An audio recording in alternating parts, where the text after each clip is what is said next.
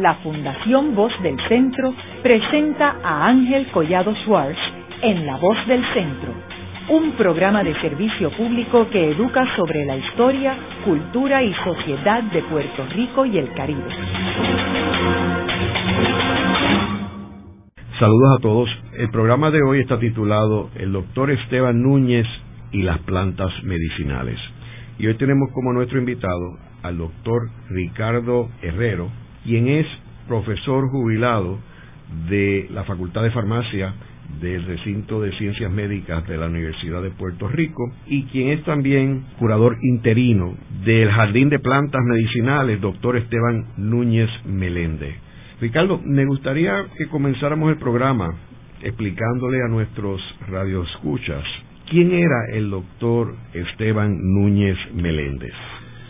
Sí, Ángel, el eh, doctor Núñez Meléndez era un profesor de la Escuela de Farmacia, enseñaba farmacognosia, era un científico, eh, director del Jardín de las Plantas Medicinales en esa época, y cuando se jubiló continuó en esta misma posición hasta el día de su muerte tuve la oportunidad de conocerlo al doctor Esteban Núñez en Estados Unidos. Cuando yo era un estudiante graduado, el doctor Esteban Núñez hizo una visita a la universidad donde yo estaba estudiando, la Universidad de Mississippi.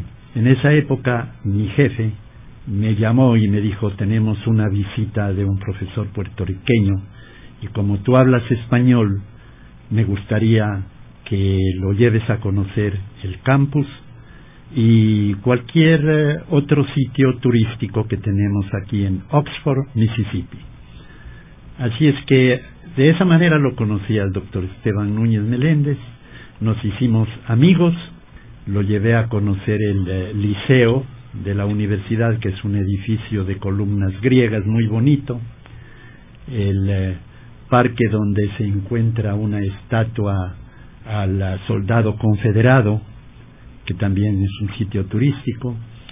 Lo llevé a conocer la casa museo de William Faulkner, un escritor premio Nobel de literatura que vivió y escribió en Oxford, que se encuentra al lado de la universidad. Y por último lo llevé a conocer nuestro campo de marihuana que teníamos en la universidad bajo contrato con el gobierno federal y los institutos de salud. De esa manera lo conocí al doctor Esteban Núñez y creo que el destino hizo que este esta amistad que tuve con el doctor Esteban Núñez hizo que posteriormente, cuando yo me gradué, pudiera venir acá a Puerto Rico a seguir sus pasos cuando él se jubiló. ¿Cuándo murió? Aproximadamente hace unos 10, 12 años.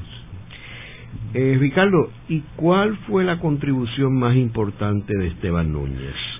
Doctor Esteban Núñez es un autor de varios libros, entre ellos un clásico que se llama Plantas Medicinales de Puerto Rico. Déjeme decirle, Ángel, el doctor Núñez era, sabía muchísimo de plantas de aquí de Puerto Rico era una cosa que yo no la sabía, a tal punto que cuando tenía que dar una clase, yo siempre lo llamaba y le decía, doctor Núñez, quisiera llevar a mis estudiantes a que conozcan las plantas medicinales, y él nunca se negó. Esto lo hacía todos los años, y siempre llevaba a mis estudiantes y él les indicaba las plantas medicinales, las propiedades que tenía, eh, tenemos un pequeño jardín de plantas medicinales en el jardín botánico y eh, ahora este jardín eh, se ha convertido en un sitio de gran importancia para la escuela porque es parte del museo de la escuela de farmacia. Tiene un edificio, tiene un anfiteatro, tiene oficinas y tiene las plantas medicinales. Y por eso es que este sitio se lo nombró Jardín de Plantas Medicinales, Esteban Núñez Meléndez. Él, aparte de este libro de Plantas Medicinales de Puerto Rico, tenía un libro sobre farmacognosia, tenía otro libro sobre plantas venenosas de Puerto Rico y otro plantas medicinales de Costa Rica, porque él hizo un año de sabática en esa nación. ¿Y él, antes de él, hubo alguien que hubiera investigado las plantas medicinales? Bueno, según cuenta la historia, no sé si usted haya oído de un profesor Stahl. No, él fue, de acuerdo a lo que yo sé, uno de los primeros que estudió plantas medicinales. Estoy hablando tal vez en los 1920 por ahí. Después de lo cual vino el doctor Esteban Núñez. Él aproximadamente debe haber empezado en la universidad en los 40, porque se jubiló en el 74, que es cuando yo vine a reemplazarlo. Y yo me jubilé en el 2007 y eh, pues la historia continúa. Ricardo, ¿y él conoció a Agustín Stahl?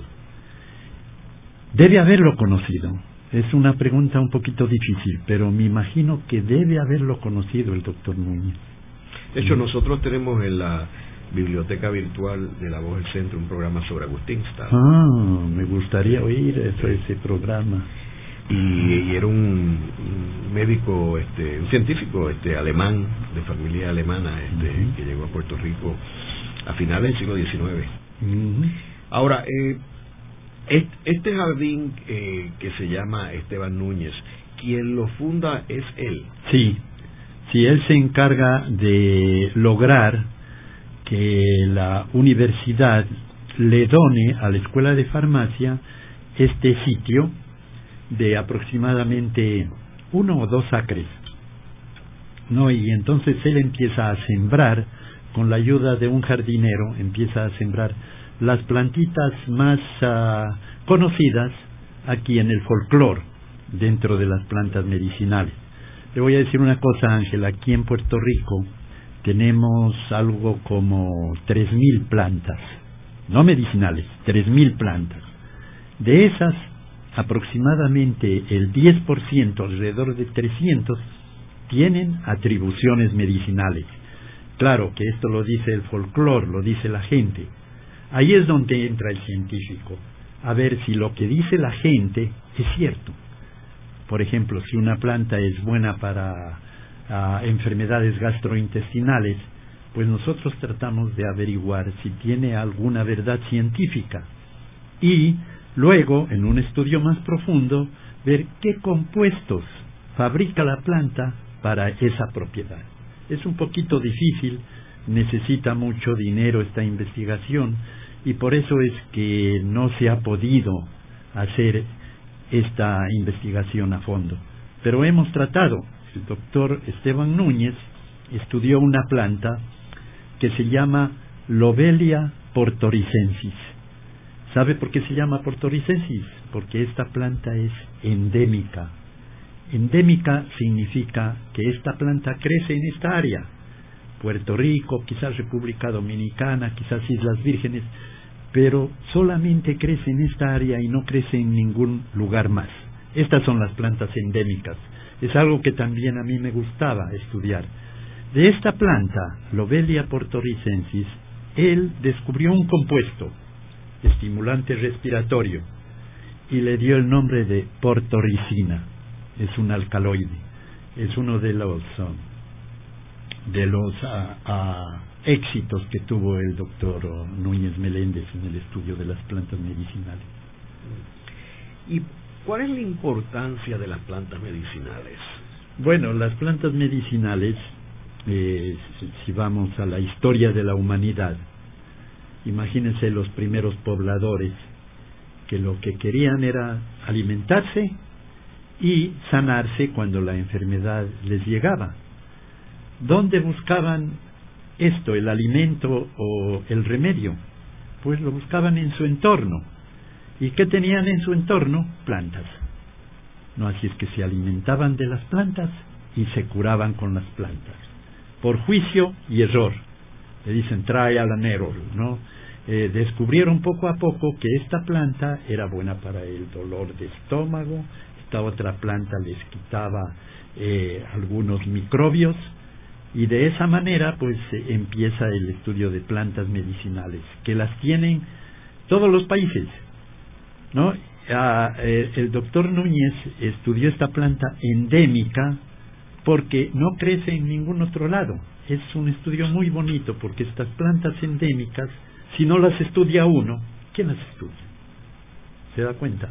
Y eso creaba también una especie de, médicos en las tribus y en, las sociedades, ¿verdad? Porque había unas personas que se dedicaban a estudiar qué plantas eran las que las que curaban qué síntomas. Cierto eh, y entonces de momento eh, tenía esa sabiduría y por eso uno lo ve que a veces le llamaban brujos. Sí, o shaman. Eh, y entonces eran las personas que conocían sobre las plantas. Claro. Y asumo que eso era algo también que ellos, según iban envejeciendo, pues tenían un alumno o alguien que le iba enseñando todo eso. Exactamente, Ángel. Este conocimiento pasaba de padres a hijos. Y este conocimiento es tan importante que ha habido científicos que han ido a vivir a las tribus, no han ido científicos a, averiguar de un veneno que llamaban el curare, ¿no? Y ahora sabemos que es una planta que tiene un alcaloide que le llamaron tubo curarina y que produce parálisis de los músculos. Y los indios no tenían ese conocimiento científico, pero usaban la planta para envenenar los dardos y cazar animales, monos y jaguares o lo que sea, y poder alimentarse. Ahora, eh, estas plantas, entiendo yo que todavía no se ha descubierto el, el universo de plantas disponibles para curar al hombre. Tiene toda la razón, Ángel, tiene toda la razón. Yo he leído estadísticas que dicen que en el mundo debe haber alrededor de 400.000 plantas en el mundo. 400.000 especies. De estas, ¿cuánto se ha estudiado? Si soy optimista, le puedo decir que no llega a un 15% el estudio de estas plantas. Imagínense, hay tela para cortar mucho. No se han estudiado todas las plantas. Sin embargo, de ese 15% que se han estudiado, nos han brindado a la humanidad cerca de 100 compuestos que están en productos farmacéuticos. Hablábamos de la morfina. La morfina es utilizada en todos los hospitales del mundo, en pacientes que tienen dolores insoportables, pacientes terminales de cáncer. La morfina viene de una planta. ¿Por qué no se la puede sintetizar en un laboratorio? Es muy caro, es carísimo. La estructura del compuesto es, eh, es tan grande que es mejor cultivar la planta, sacar el opio y del opio sacar la morfina, codeína para la tos, papaverina para el corazón y así sucesivamente, como 100 compuestos de plantas que las compañías farmacéuticas utilizan en sus productos.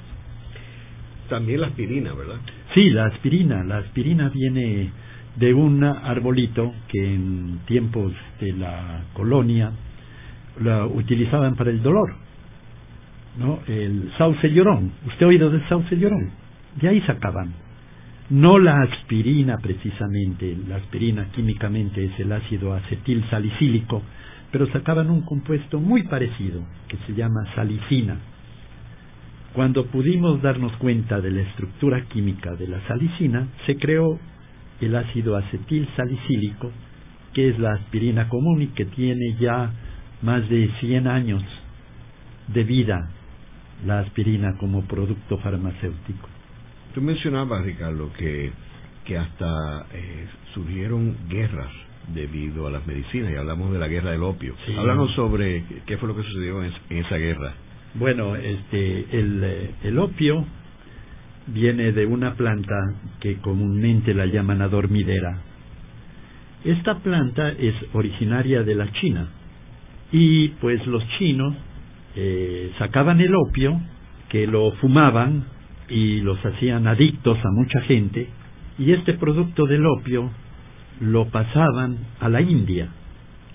En esa época, Gran Bretaña eh, era dueño de la India y notó el contrabando de opio que venía de la China. y les dijeron a los chinos que no debe pasar el opio hacia la India. Y los comerciantes chinos pues seguían contrabandeando el opio. Así es que hubo una guerra entre Inglaterra y China, que se llamó eh, la guerra del opio y que obviamente la ganó Inglaterra y tuvo que firmar un tratado China obedeciendo de que no iba a haber tráfico de opio hacia la India. A eso se debe la gran famosa guerra del opio. Eso sucedió en el siglo XIX más o menos.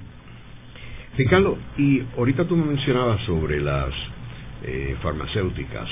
Eh, ¿Cómo las farmacéuticas manejan el uso de las plantas medicinales en su manufactura, en la manufactura de sus productos? Bueno, muy buena pregunta, Ángel. Tú sabes que las plantas medicinales no tienen patente.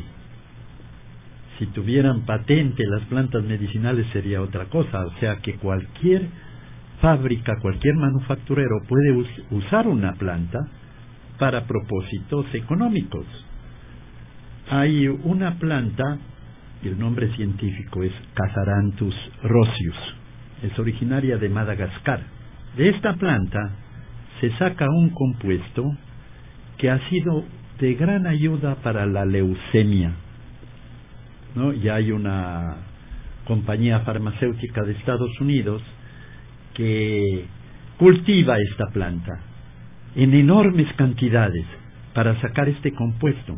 Y este compuesto lo manufacturan en inyecciones para niños especialmente que les da esa enfermedad de la leucemia.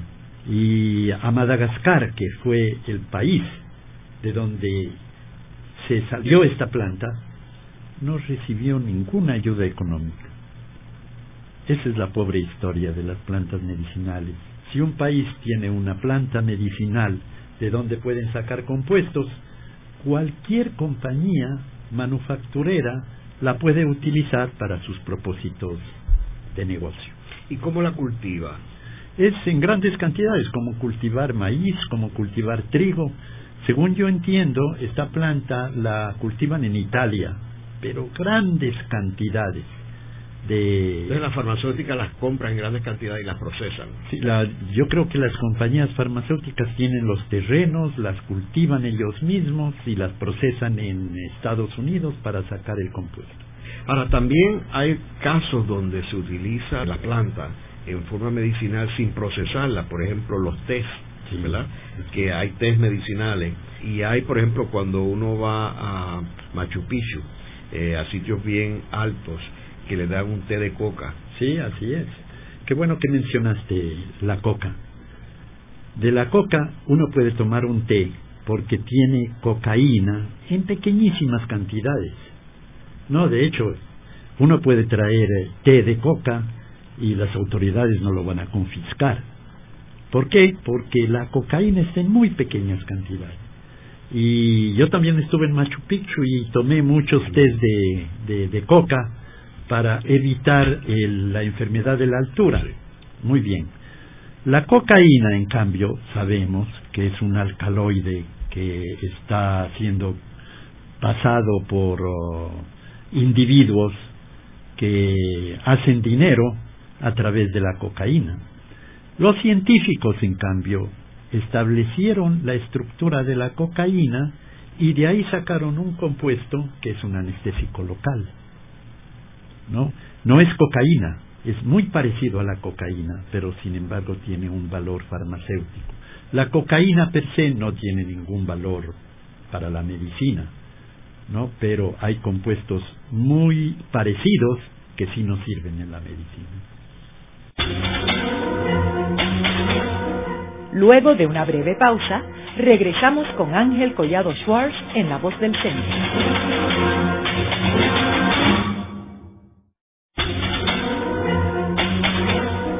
Regresamos con Ángel Collado Schwartz en La Voz del Centro.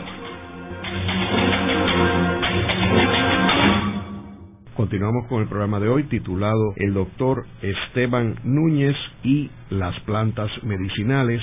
Hoy con nuestro invitado el doctor Ricardo Herrero, quien es profesor jubilado de la Universidad de Puerto Rico del recinto de Ciencias Médicas y quien es curador interino del Jardín de Plantas Medicinales, el llamado doctor Esteban Núñez Meléndez en el recinto de Ciencias Médicas. Ricardo, estábamos hablando sobre eh, algunas anécdotas de Esteban Núñez.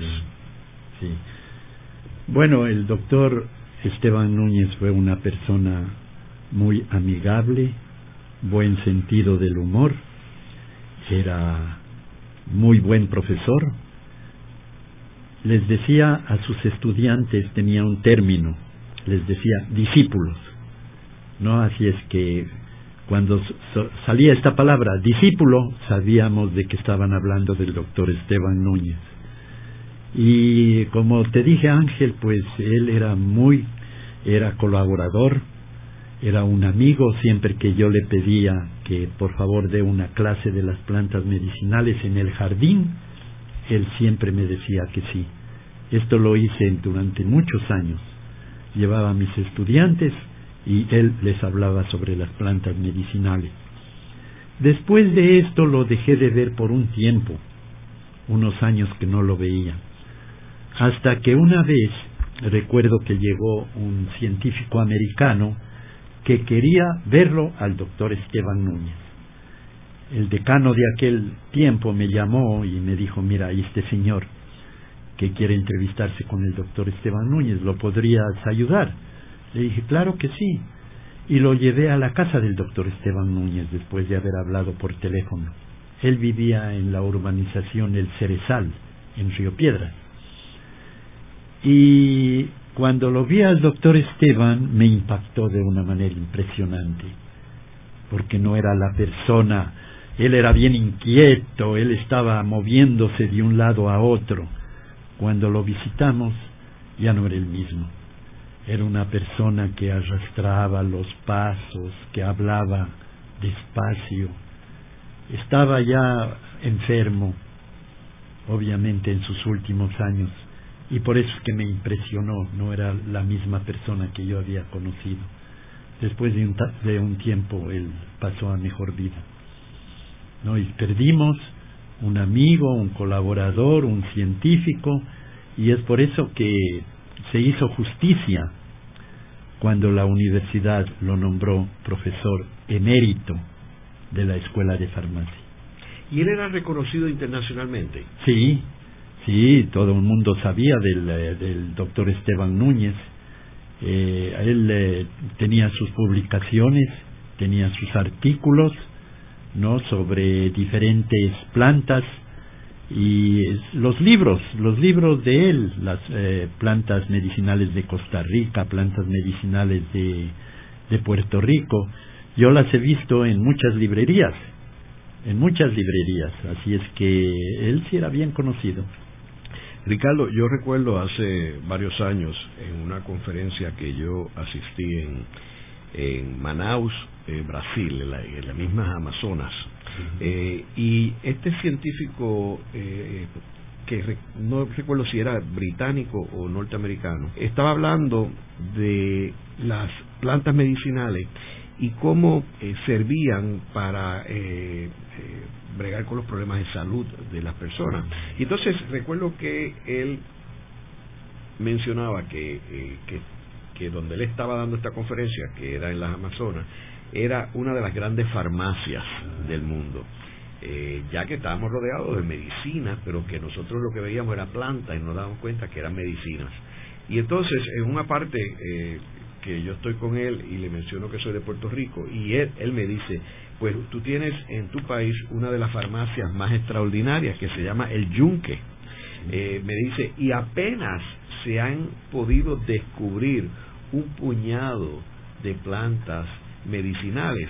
Dice, ustedes tienen allí un recurso extraordinario y ustedes tienen la fortuna de tener agua, mucha agua en Puerto Rico, eh, que está en parte de ella en la zona del Carso, etcétera. ¿Cómo tú ves el yunque como eh, y el concepto de yunque como la gran farmacia de Puerto Rico? Claro que sí, es una de las, ah, en inglés le dicen hot zones, es decir, zonas calientes. ¿Por qué? Porque como te dije anteriormente Ángel, tenemos en Puerto Rico 3.000 plantas y un 10%, 300, son medicinales. ¿Cuántas se han estudiado? A fondo, es decir, desde un punto de vista farmacológico, desde un punto de vista químico. No, no han de pasar de unas 10 o 20 plantas. Es decir, que ahí está la oportunidad para la investigación, sacar compuestos que nos puedan aliviar, que nos puedan ayudar a la salud humana. Eh, mencionaste este científico en Manaus. Te voy a hacer un comentario al respecto. Yo estuve en, una, en un congreso en eh, esta isla francesa Guadalupe y yo estaba pasando por un proceso un poquito negativo en mi salud. Me estaban dando unos mareos extraños, peor que un mareo. Y fui donde diferentes otorinolaringólogos aquí en San Juan y me diagnosticaron el síndrome de Menier, ¿no? Y me dijeron que para evitar estos vértigos, estos mareos, lo único que podían hacerme era destruirme el eh, eh, parte del oído, ¿no? Perdía la capacidad auditiva, pero no me iban a dar más los vértigos. Bueno, yo estaba con ese problema y en este congreso conocí a un autor americano que tenía algunos libros se llama James Duke, y le comenté, y él me miró, me dijo, mira, lo único que tienes que hacer es tomar ginkgo biloba. Entonces me quedé asustado, me vine para Puerto Rico, busqué este cápsulas de ginkgo biloba y las seguí tomando y los vértigos desaparecieron, ¿no? Mi capacidad auditiva, claro, eh, no desapareció, pero aminoró. Pero todavía sigo tomando el ginkgo biloba, ¿no? Y he averiguado mucho, dicen que el ginkgo biloba puede ser una prevención para Alzheimer, porque lo que hace esta planta es aumentar la capacidad de la sangre para fluir dentro del cerebro. ¿no? Y es por eso que los uh, vértigos era porque la linfa se estacionaba en el oído y me causaban los vértigos.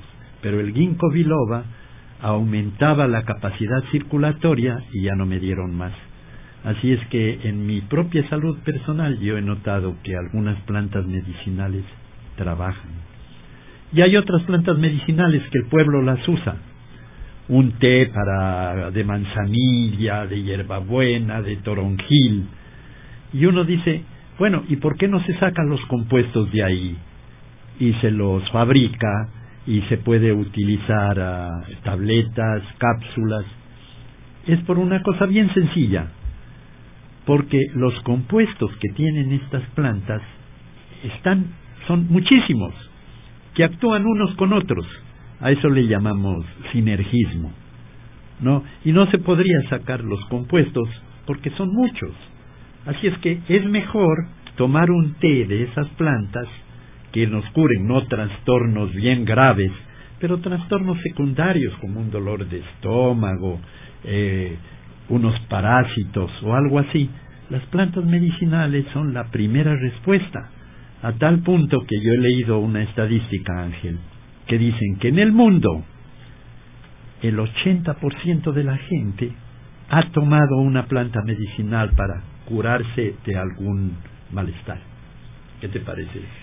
Ricardo, y hay un detalle interesante que, por ejemplo, en el caso de Puerto Rico, donde tenemos eh, un problema grande en la salud mental, eh, vemos que las plantas medicinales, particularmente los tés, eh, son un relajante extraordinario. o sea, no es, no se debe descartar cuando uno ve estos tés que se ofrecen como relajantes para dormir eh, o el mismo té de manzanilla eh, porque es algo que está disponible ahí que, que no es eh, una medicina que crea hábitos o que necesita recetas.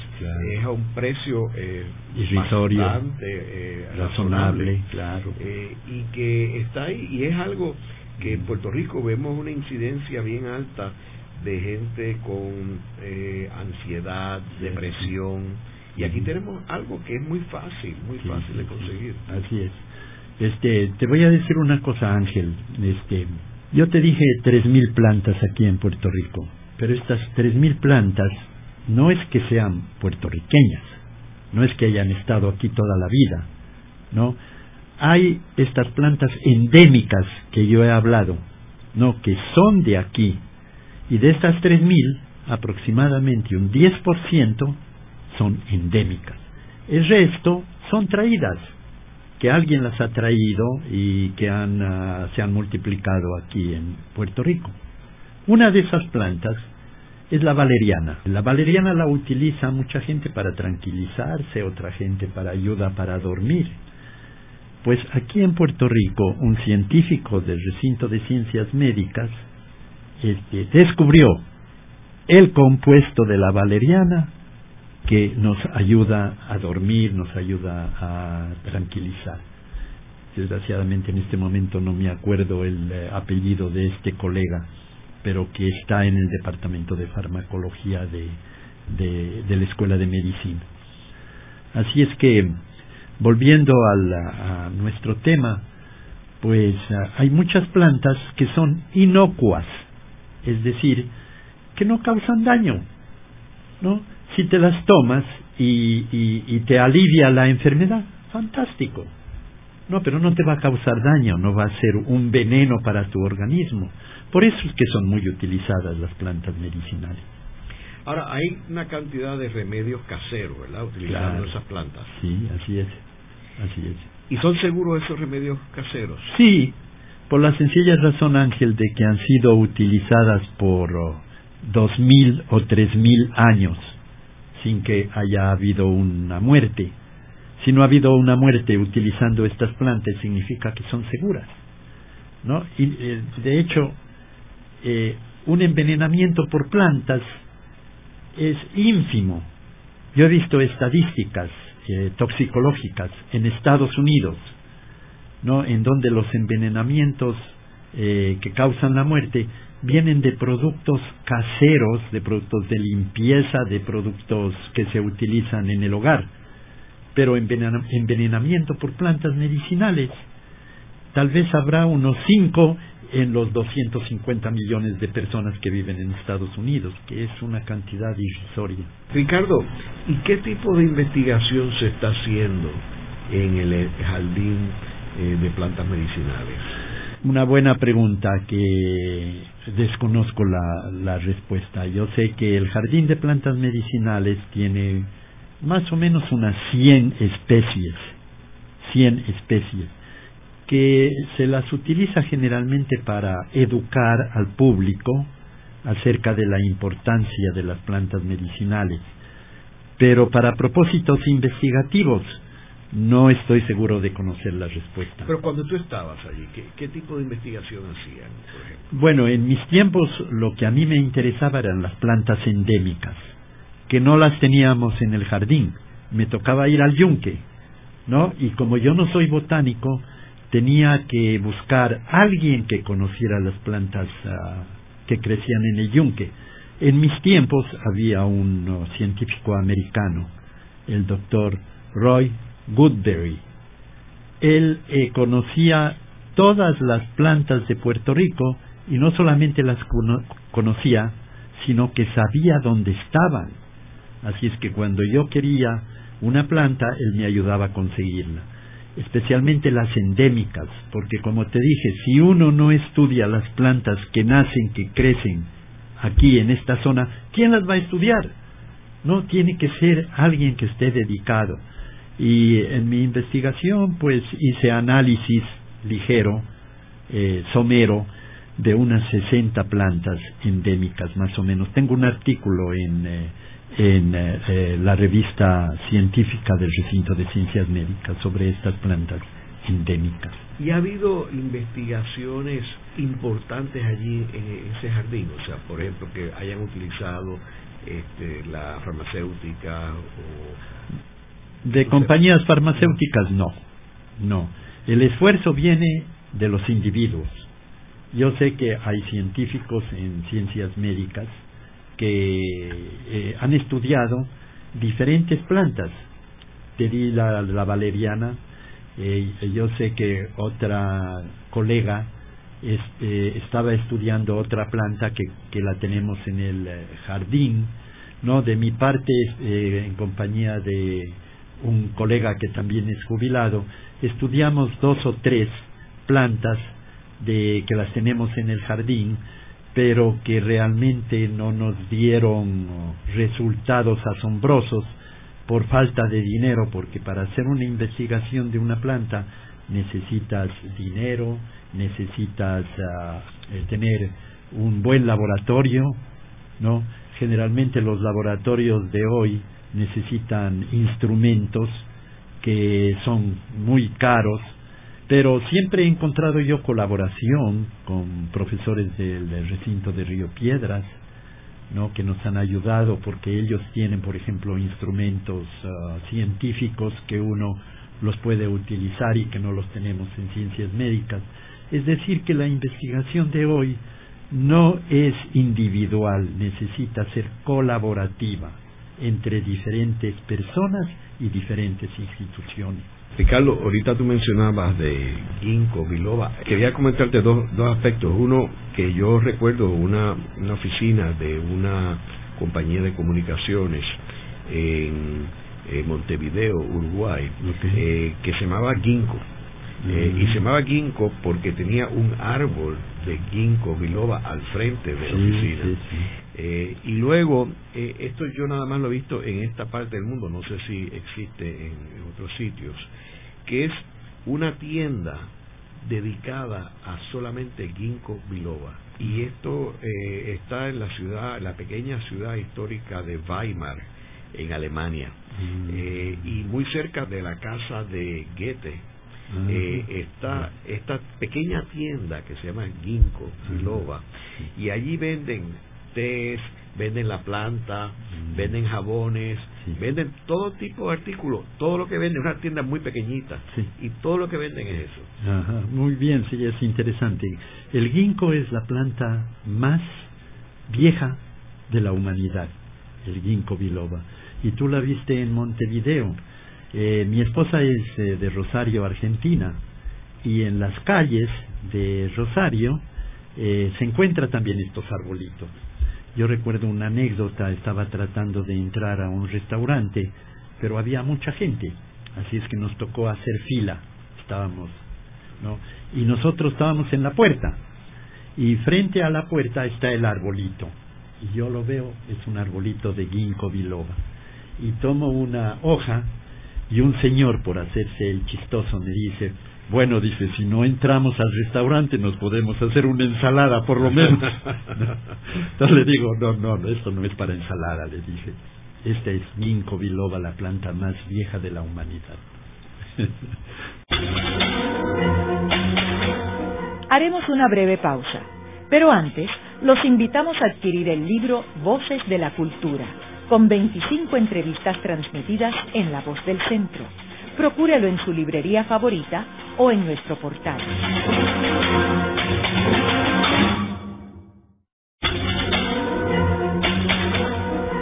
Están escuchando a Ángel Collado Schwartz en La Voz del Centro.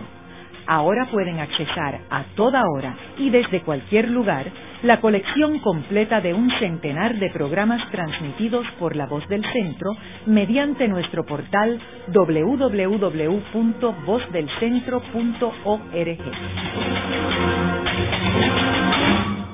Continuamos con el programa de hoy titulado El doctor Esteban Núñez y las plantas medicinales. Hoy con nuestro invitado, el doctor Ricardo Herrero, quien es profesor jubilado de la Universidad de Puerto Rico del recinto de Ciencias Médicas y quien es curador interino del Jardín de Plantas Medicinales del llamado doctor Esteban Núñez Meléndez en el recinto de Ciencias Médicas. Eh, Ricardo, en el segmento anterior estuvimos hablando de, sobre distintas plantas medicinales y hay una planta que está bastante de moda en algunos sitios eh, que es la moringa eh, y en Puerto Rico hay algunos sitios donde muchas personas este, la están cultivando porque están convencidos de que eh, tiene unos atributos anticancerosos. Eh, en el caso de la isla hermana de Cuba, el gobierno ha estado promoviendo el cultivo de moringa como una medicina, una planta medicinal que puede combatir el cáncer. Ahora, tú mencionaste también que en el periodo que estuviste estudiando en Estados Unidos, estuviste trabajando en unos proyectos sobre la planta marihuana con la, el respaldo del gobierno federal. Cuéntanos sobre e, eso, porque eso está bastante de moda ahora con la legalización de la marihuana. Bueno, Ángel, si me permites, eh, vamos a hablar de las plantas con actividad anticáncer. Pues eh, resulta que yo tuve un viaje a Cuba y visité un uh, centro de investigación de plantas medicinales y el director me dijo que tenían una planta que les estaba resultando muy efectiva en casos de cáncer. Y cuando yo le pregunté qué planta era, él me dijo, no te lo puedo decir porque es todavía una cuestión secreta. Pero por ahí se le salió el, el, nombre común. Y yo averigüé aquí en Puerto Rico que él lo que estaba estudiando era el árbol de mango y que de este árbol de mango, mangífera índica se llama el nombre científico de esta planta, estaban sacando compuestos contra el cáncer. Así es que mi comentario es que hay muchas plantas con actividad anticáncer. Te mencioné el caso de la leucemia de Madagascar. Pues esta planta, que no te di el nombre, te lo voy a dar ahora, crece aquí en Puerto Rico y es una planta ornamental por las flores bonitas que tiene. Aquí lo llaman la playera y la historia de la playera es interesante porque un científico canadiense estaba de vacaciones en Jamaica y se llevó la planta para Canadá creyendo que tenía propiedades contra la diabetes. Cuando le inyectaron extractos de esta planta a ratoncitos, todos los ratoncitos se murieron y se murieron porque no tenían glóbulos blancos, es decir, que la planta tenía una actividad para matar los glóbulos blancos. Muy bien, ¿qué es la leucemia? La leucemia es un cáncer de proliferación de glóbulos blancos. Entonces ellos establecieron estas dos conjeturas en ese tiempo y empezaron a investigar la playera. Y de la playera salieron dos alcaloides, vincristina y vimblastina, que hoy se utilizan para este cáncer de la sangre que se llama la leucemia. Eso en cuanto al cáncer. Eh, la segunda parte de tu comentario, pregunta, era acerca de marihuana. Pues yo tuve la suerte y oportunidad de estar en Mississippi cuando mi jefe se llamaba doctor Norman Durenbos él hizo un contrato con los institutos nacionales de salud para empezar a cultivar marihuana con fines científicos naturalmente. Es decir, que la Universidad de, de Mississippi cultivaba marihuana y les proveía la planta a científicos que necesitaban estudiar esta planta.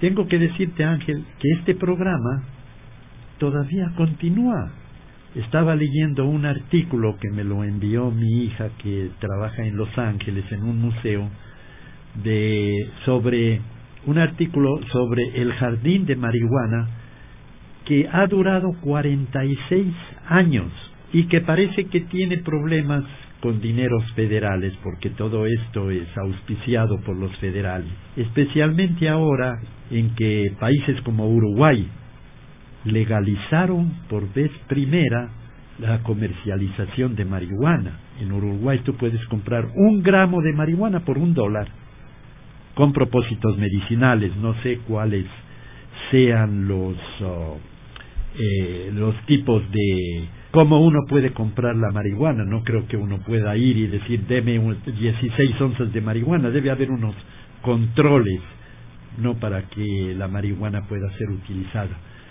pero es que la marihuana tiene unos compuestos, en lo que yo sé, que ayudan a los pacientes de cáncer a evitar, por ejemplo, las náuseas, para evitar los vómitos.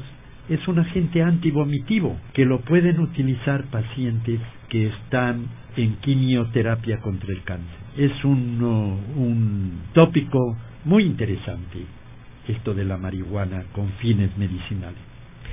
Y digo, está probado en distintos estudios de que no es una droga adictiva.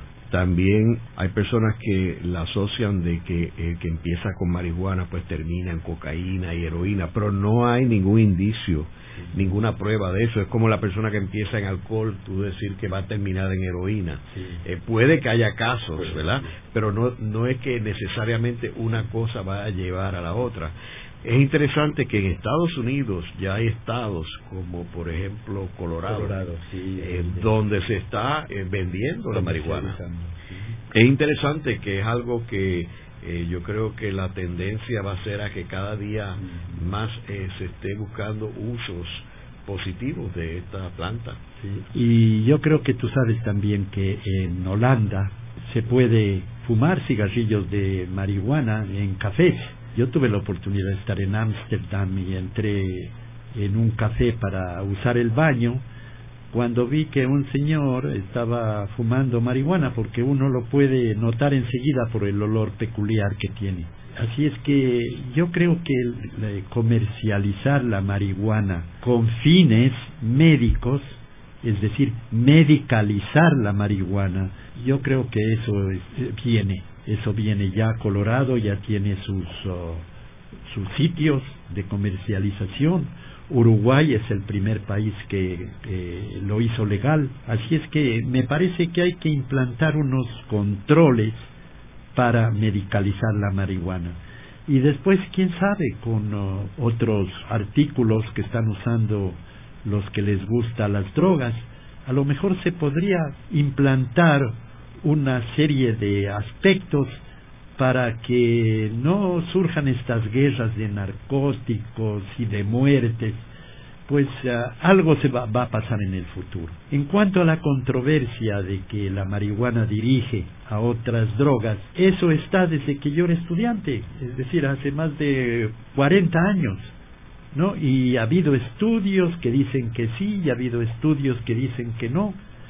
Uno de mis eh, compañeros en Mississippi fue el doctor Turner, se llamaba Carlton Turner, y a él lo nombró el presidente Reagan, lo nombró este consejero de su presidencia en materias de adicción.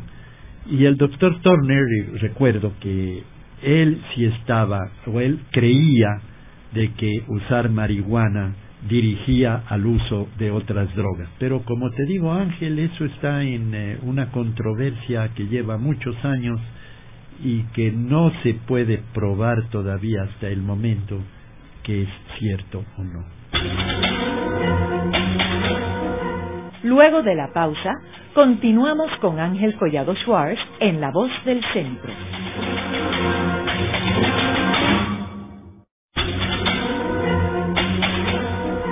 Continuamos con la parte final de La Voz del Centro con Ángel Collado Schwartz. Pueden enviarnos sus comentarios a través de nuestro portal www.vozdelcentro.org.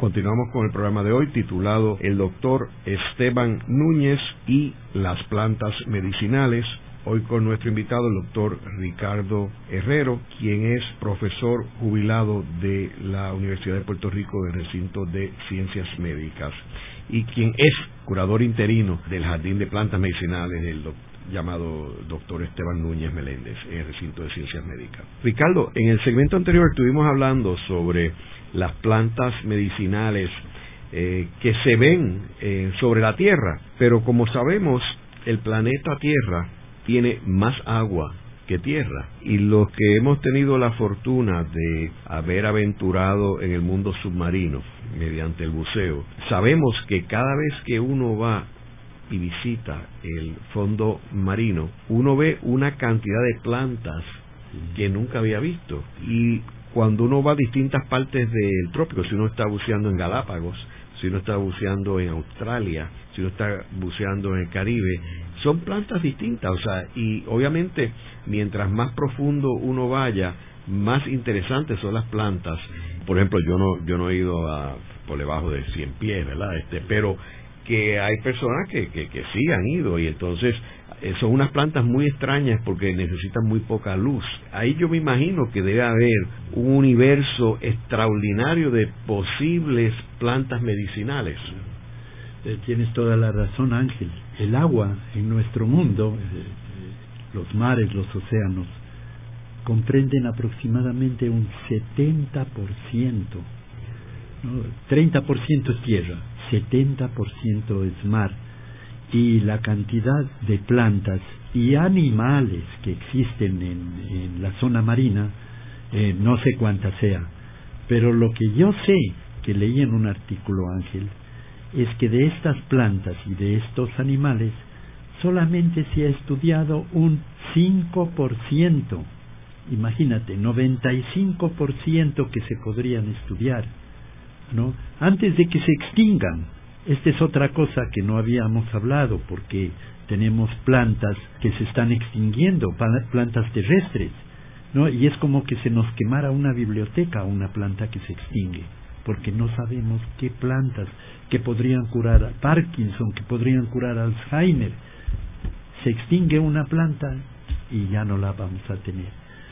Pero yéndonos a la, a la zona marina, aquí en Puerto Rico yo tuve la oportunidad de conocer a un colega que trabaja en el Departamento de Química, Ciencias Naturales, en la Universidad de Puerto Rico, el doctor Abimael Rodríguez.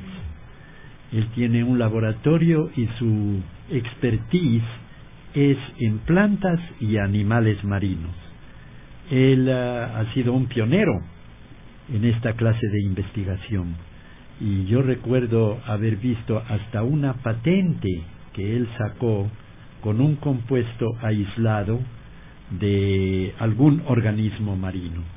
Él, eh, todos sus estudiantes graduados trabajan con organismos marinos y él ha hecho expediciones en el Caribe, no solamente aquí en Puerto Rico, sino en diferentes partes del Caribe, Panamá, Costa Rica, buscando especies que puedan ser interesantes para curar alguna de las enfermedades. Ricardo, entiendo que el árbol de Guayacán borinqueño es también utilizado para problemas de salud. Sí, sí, el, el guayacán es uh, Guayacum officinalis, es eh, una plantita que sirve para la tos. Tú puedes encontrar en las farmacias jarabes antitúsicos o antitusivos, es decir, para la tos, y uno de los ingredientes es el guayaco, es decir, que ahí tenemos una clásica planta medicinal que está siendo utilizada por la medicina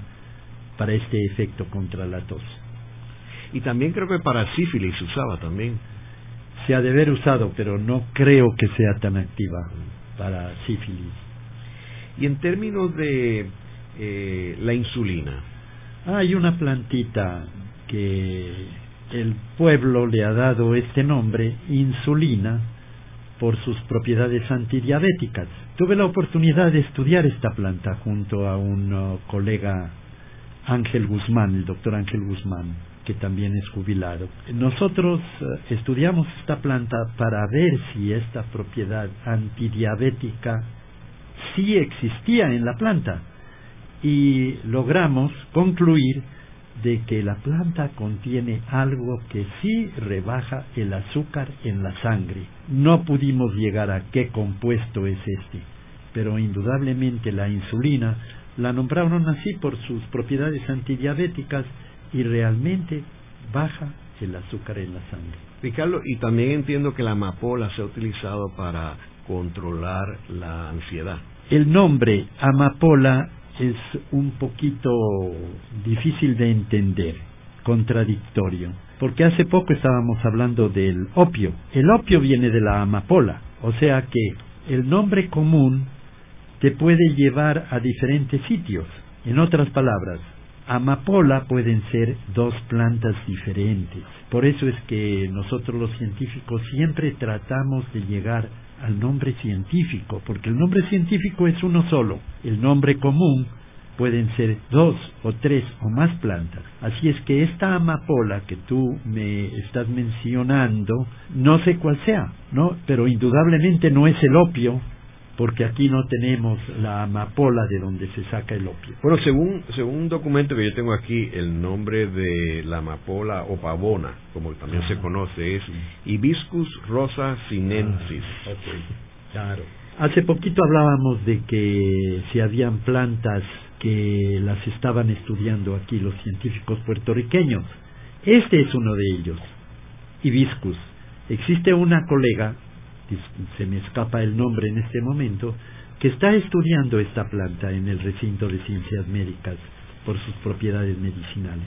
Entiendo que es la doctora Nidia Pérez Acevedo, sí, que es del Departamento de Anatomía de la Escuela de Medicina. No sé qué resultados haya tenido su investigación. Como te dije, hay dos clases, la amapola que conocemos, la hibiscus, y la otra amapola de donde se saca el opio. También entiendo que el maguey. El maguey es eh, una planta que tiene mucha fibra. Y que se usa para la diabetes. Puede ser antidiabético, pero no realmente no sé qué resultados o quién la está estudiando en estos momentos aquí en Puerto Rico. En el programa de hoy hemos discutido al doctor Esteban Núñez, un científico visionario de Puerto Rico, que estudió las plantas medicinales en el país y que en honor a él eh, se llama el Jardín de Plantas Medicinales en el Jardín Botánico y está administrado por el Recinto de Ciencias Médicas. Y vemos que eh, las plantas medicinales no solamente tienen una función desde que comenzó la civilización, eh, sino que continúa jugando un papel importantísimo en la salud del ser humano, ya que de ahí es que provienen las medicinas que todos compramos eh, y que son manufacturadas por las farmacéuticas. Vemos también que apenas se conoce un puñado de plantas medicinales, o sea que el mundo está lleno de plantas que pueden eh, ser importantísimas para poder resolver los problemas eh, de enfermedades eh, y que todavía no se han podido investigar, no solamente en la Tierra, sino que tenemos un mundo completamente virgen en el mundo submarino. Muchas gracias, Ricardo. Ha sido un placer, Ángel. Esta ha sido una producción como servicio público de la Fundación Voz del Centro. Los invitamos a sintonizarnos la próxima semana a la misma hora. Y recuerden que pueden adquirir el libro Voces de la Cultura en su librería favorita o en nuestro portal